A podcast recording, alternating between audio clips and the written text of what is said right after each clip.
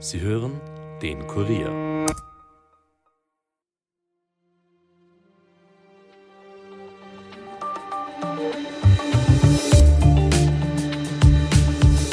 Ein Kurzfilmfestival. So könnte man die aktuelle Filmlandschaft ironisch in Österreich beschreiben. Denn seit heute läuft nämlich die zweite Dokumentation über den ehemaligen Bundeskanzler Sebastian Kurz im Kino. Projekt Ballhausplatz, eine kritische Betrachtung von Kurzpolitikzeit.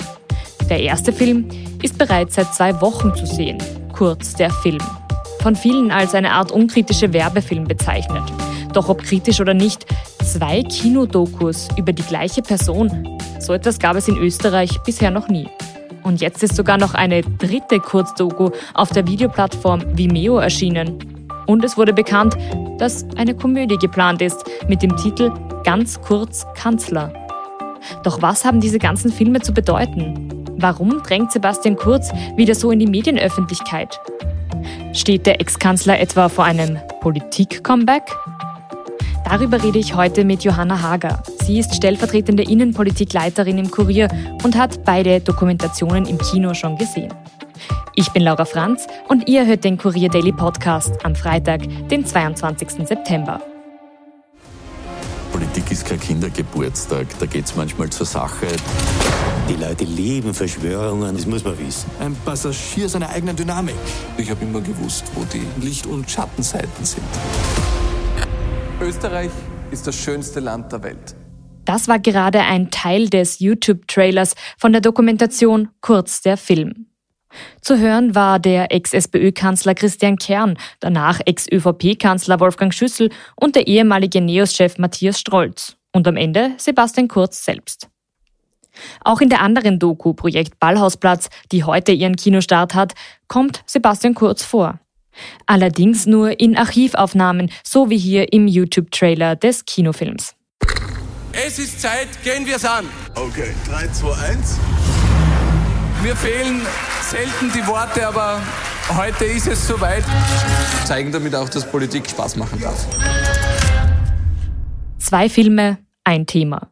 Beide Dokumentationen beschäftigen sich mit dem ehemaligen ÖVP-Chef und Ex-Kanzler Sebastian Kurz. Beide Filme wollen seit 2022 Sebastian Kurz mit an Bord holen. Allerdings gelingt es nur einem. Kurz, der Film, produziert von Michael Reisch. Bei der Premiere des Films Anfang September in Wien waren Granten der ÖVP anwesend. Vom Altkanzler Schüssel über den aktuellen Bundeskanzler Karl Nehammer verpasste kaum jemand den Filmstart. Die Kritik lässt daher nicht auf sich warten. Es sei ein PR-Film, reine Werbung. Der Produzent sagt, er will mit der Doku, Zitat, kurz kritisch und von allen Seiten beleuchten. Zitat Ende. Die Filmemacher betonen auch immer wieder, dass der Streifen nicht mittels Fördergelder finanziert wurde, also nicht mit Steuergeld, wie sie sagen. Umso mehr stellt man ihnen nun laufend die Frage, wer hat das Ganze dann bezahlt und warum? Ganz anders die Lage beim Projekt Ballhausplatz von Regisseur Kurt Langbein. Der Film wurde sehr wohl durch öffentliche Fördergelder ermöglicht. Kurt Langbein möchte abbilden, wie Sebastian Kurz der Aufstieg vom Studenten zum Integrationsstaatssekretär gelingt, dann zum jüngsten Außenminister und schließlich zum Kanzler, bevor alles wieder zerfällt.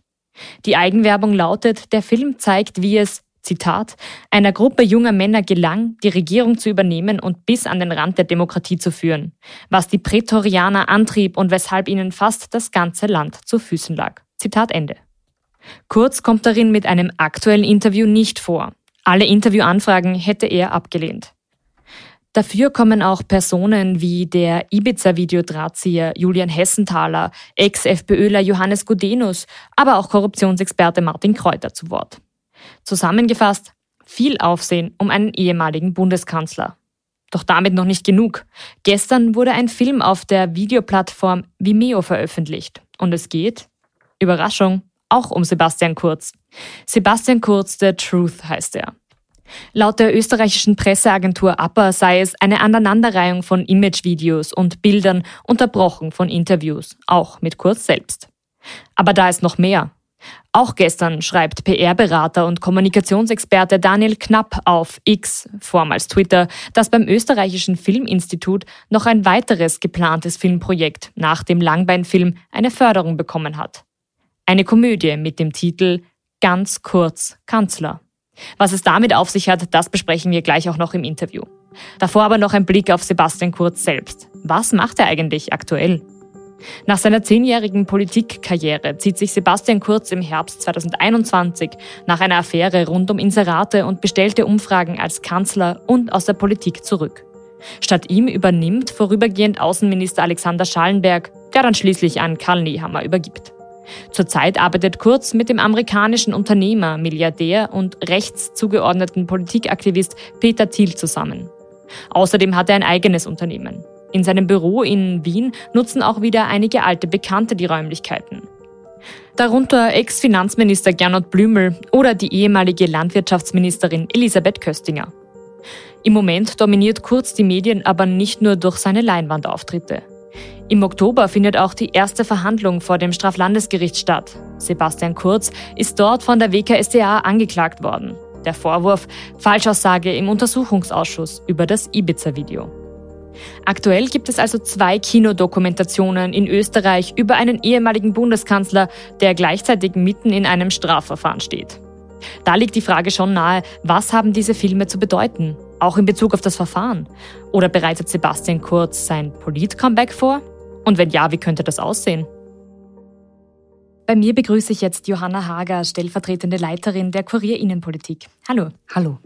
Seit heute ist der zweite Kinofilm, die Doku Projekt Ballhausplatz von Kurt Langbein im Kino zu sehen. Es ist jetzt die zweite Doku, in der es um Sebastian Kurz geht. Seit zwei Wochen läuft bereits eine andere Dokumentation, Kurz der Film von Sascha Kölnreitner. Wie unterscheiden sich denn diese beiden Filme grundsätzlich? Beide sind fürs Kino gemacht worden. Das ist mal kein Unterschied, sondern eine Gemeinsamkeit. Die größte Unterscheidung ist wahrscheinlich, dass in dem einen Film Sebastian Kurz Rede und Antwort stand. Das ist in dem Film, der seinen Namen trägt, nämlich Kurz der Film, äh, wie auch andere Mitstreiter von der ÖVP, also der türkisen ÖVP, wenn man so sagen will, wie beispielsweise ähm, Elisabeth Köstinger spricht oder Stefan Steiner oder Gerald Fleischmann.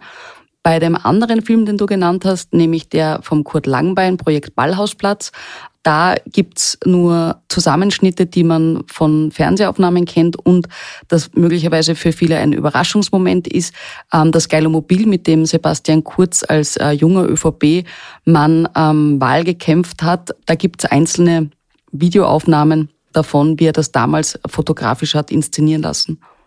Dass Kurt Langbein eine kritische Doku plant, das ist ja auch schon länger bekannt gewesen. Der zweite Film, der kam dann aber doch eher überraschend. Ist das Ganze ein Gegenprojekt der ÖVP? Nein, so wird es jedenfalls die ÖVP äh, abstreiten. Es ist kein Gegenprojekt, zumal wir die Zeit hat sich jetzt dann noch einmal mehr gedreht. Wir sprechen mittlerweile von drei Filmen, die sich um den jüngsten Außenminister, Bundeskanzler der Zweiten Republik drehen. Das eine ist ein Projekt, das auch deshalb publik wurde, weil es um Förderungen angesucht hat und selbige erhalten hat. Auch deshalb steht dieser Langbeinfilm in der Kritik, weil manche Menschen eben sagen, warum kriegt man ein Fördergeld und der Film sei nicht objektiv, sondern und nicht nur kritisch, sondern er hätte eine politische Schlagseite, was einfach Menschen ähm, beurteilen mögen, die ins Kino gehen ab heute. Und ähm, der andere Film ist sehr professionell quasi unter der Duchend gehalten worden. Ähm, es müssten aber mehr Menschen gewusst haben, weil in dem Film kurz der Film ähm, beispielsweise auch der Ex-Kanzler und Ex-SPÖ-Chef Christian Kern genauso Rede und Antwort steht wie Matthias Strolz, seines Zeichens ehemaliger NEOS. Chef. Also quasi den zweiten Film, kurz der Film, einfach als reinen ÖVP-Werbefilm oder Kurzwerbefilm abzutun, wäre unausgewogen. Naja, der eine lässt ihn halt zu Wort kommen. Er zeigt auch einfach die Sicht, die Sebastian Kurz und seine Mitstreiter auf die letzten Jahre hatten. Der andere Film lässt mehr oder weniger Kritiker zu Wort kommen, dass die beiden natürlich eher zuordnen sind in die jeweiligen politischen Lager. Ja, es kommt auch immer, glaube ich, auf, die, auf den, das Auge des Betrachters an Menschen, die sich möglicherweise mit dem politischen Getriebe nicht so auseinandersetzen wie du und ich, äh, kriegen Einblicke, die sie vorher nicht hatten.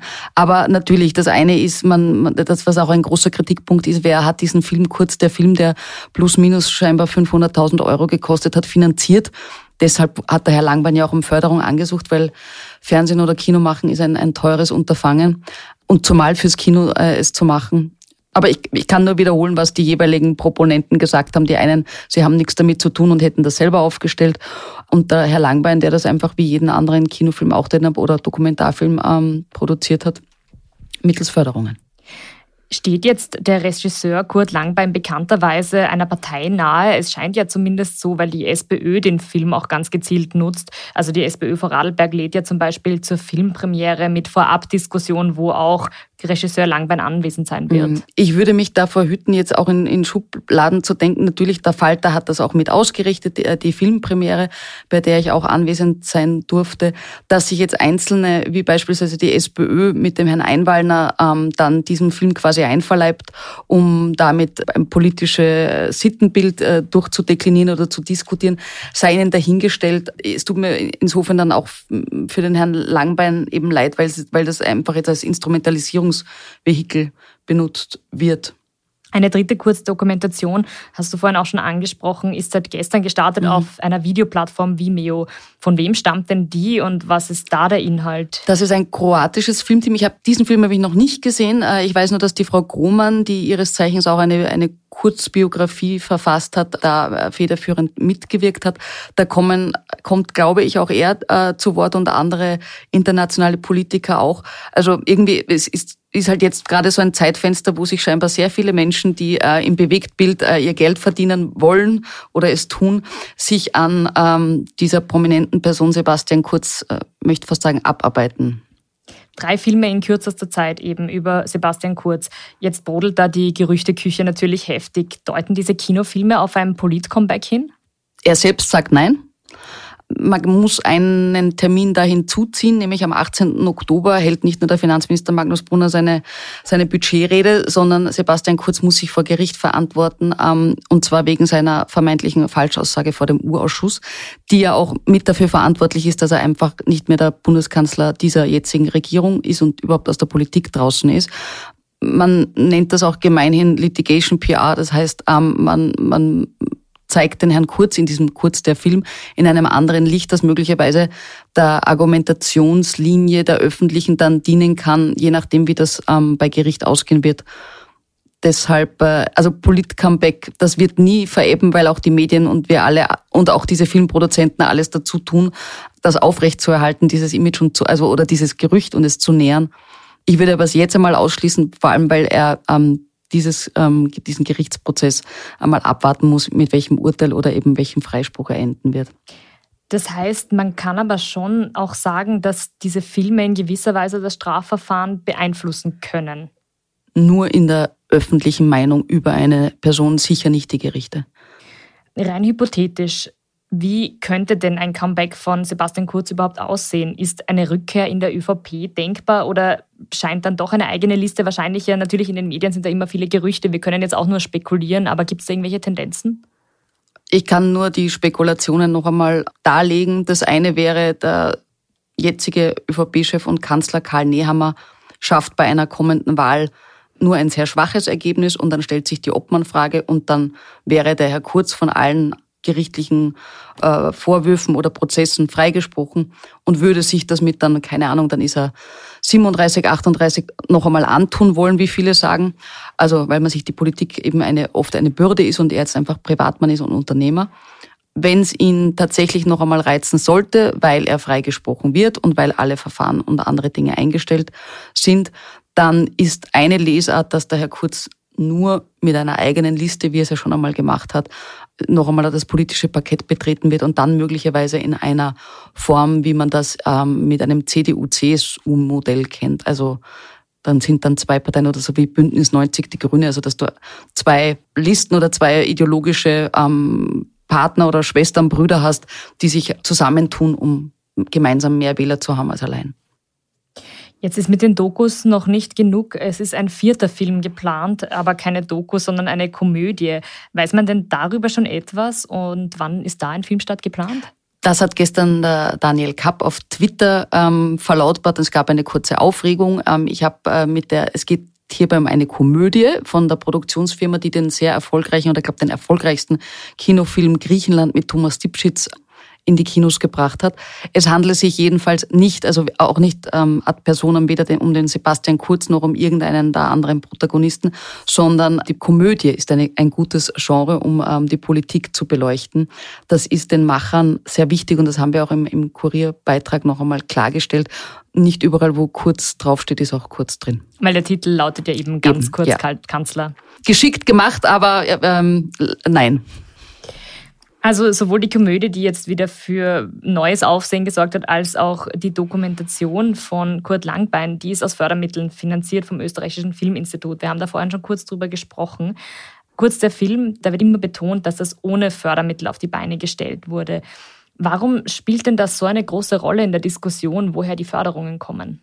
Weil die Kritik, die beim Langbeinfilm ja immer kam, war, warum ist er in jedem Fall, weil es die Synopsis beim Langbein, als er ihn eingereicht hat, ähm, er will einen Film machen, das Projekt Ballhausplatz, wie Sebastian Kurz und seine Prätorianer sich quasi die, ich kann es jetzt nicht mehr wortwörtlich, aber so quasi die Republik gestaltet haben. Und zwar es ist eher negativ auch deshalb hat, und das sagen auch Sebastian Kurz und sein, sein ehemaliges türkises Team, war mit ein Grund, warum sie Langbeins Ansinnen abgesagt haben, nämlich der Herr Langbein wollte ja auch alle sprechen und sie haben gesagt, nein. Also, dass es tendenziös sei und zwar von Anbeginn an, dass es nicht äh, der Begehr war, da einen objektiven, kritischen Dokumentarfilm zu machen, sondern einen, der nur auf Kritik setzt und möglicherweise eher aus linken politischen Lagern ähm, dann sich äh, seine Gesprächspartner sucht und nicht aus der Mitte rechts, wie es der Herr Kurz eben ist. Das wird auch immer so stehen bleiben, weil wir nicht wissen, ich kann, wir kann nur wiedergeben, dass der Herr Michael Reisch und sein, sein deutscher Produktionspartner, der für kurz der Film verantwortlich ist, sagen, dass sie sich diesen Vorwurf nicht aussetzen wollten, eben partout auf Steuergelder oder beziehungsweise Filmförderungsgelder verzichtet haben. Und jetzt müssen sie sich halt ständig die Frage gefallen lassen, na, wer steckt denn dahinter? Eine Antwort darauf, ob das jetzt irgendjemand ist, der ähm, dem Herrn Kurz helfen möchte oder der geschweige denn ein, ein, ein Geschäftspartner vom Herrn Kurz sei, das wissen wir nicht. Das ist ein Gerücht und äh, damit mehr können wir dazu leider auch nicht sagen, weil ich keine Gerüchte weiter verbreiten will, zu denen ich keine Indizien habe, dass sie Tatsachen entsprechen. Danke, Johanna, für deine Einblicke. Sehr gerne. Und jetzt wie immer noch zu einem ganz anderen Thema. Nach einem ukrainischen Raketenangriff auf das Hauptquartier der russischen Schwarzmeerflotte auf der Halbinsel Krim ist dort ein Feuer ausgebrochen. Derzeit laufen die Löscharbeiten auf Hochtouren, teilt der Gouverneur der Stadt Sevastopol am Freitag in Online-Netzwerken mit. Ein Militärangehöriger sei bei dem Angriff getötet worden, das teilt wiederum die russische Armee mit. Damit sind wir auch schon am Ende der heutigen Daily Podcast Folge angekommen. Ton und Schnitt von Dominik Kanzian. Wenn euch der Podcast gefällt, abonniert uns doch auch auf Apple Podcasts oder Spotify und empfehlt uns gern euren Freunden. Ich wünsche euch jetzt noch einen schönen Tag und wir hören uns. Eure Laura.